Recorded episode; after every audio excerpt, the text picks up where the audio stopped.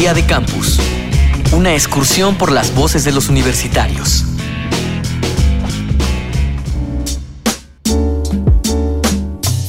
Algunos padres consideran que la educación sexual es una labor que le corresponde a la escuela. Otros más, apoyados por las instituciones educativas, afirman que es en el hogar donde se deberían aprender las primeras nociones de educación sexual. Y claro, hay otro grupo de padres que prefieren que sus hijos no escuchen nunca nada acerca de la sexualidad. Por supuesto, esto es imposible, pues la información llegará de uno u otro lado. ¿Dónde consideras que se debería de hablar de sexo por primera vez? sin lugar a duda en la casa. El colegio es un buen, es un buen medio, sin embargo, pues la confianza que uno tiene con sus padres o sus hermanos mayores o sus tías es mucho mayor. Entonces creo que son las personas apropiadas y el lugar apropiado, el seno familiar.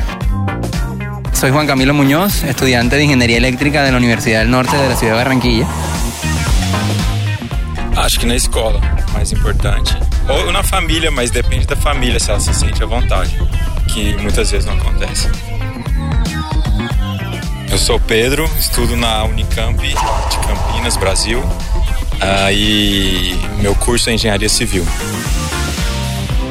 Hay ciertos lugares y con ciertas personas y en ciertas situaciones en las que de hablar sobre ello espanta. Es muy importante que los padres sean los primeros que informen a los hijos sobre ello y que les hagan entender que es algo que va a suceder en cualquier momento, que es parte de ti y de tu persona y que debes de amarlo y, y sentir pertenencia hacia ello.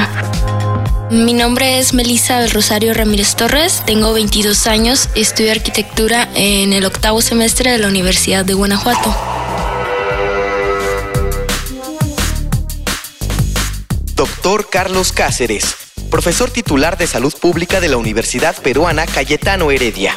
El hablar sobre sexualidad debe ser eh, enfocado como parte de la normalidad de la vida y no debe haber una edad a partir de la cual recién se puede hacer. Los niños y las niñas deben aprender a relacionarse desde muy temprano con, con sexual. Digamos, es natural comenzar en el hogar. Obviamente, se comienza en la escuela ya debería también seguirse la misma tónica y seguirse hablando sobre sexualidad de una manera sobre enfocarse, evitando plantear que hay una especie de obsesión por lo sexual, que lamentablemente existe en nuestra sociedad, pero hay que quitarle esa connotación y hacer el tratamiento de los temas sexuales algo más natural.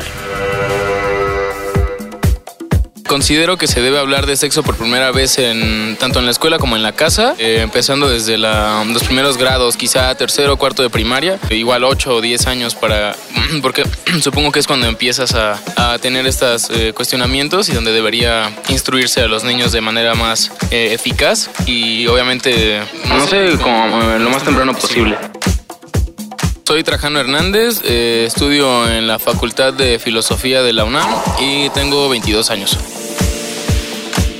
sin lugar a duda en la casa. El colegio es un buen, es un buen medio, sin embargo, pues la confianza que uno tiene con sus padres o sus hermanos mayores o sus tías es mucho mayor. Entonces creo que son las personas apropiadas y el lugar apropiado, el seno familiar.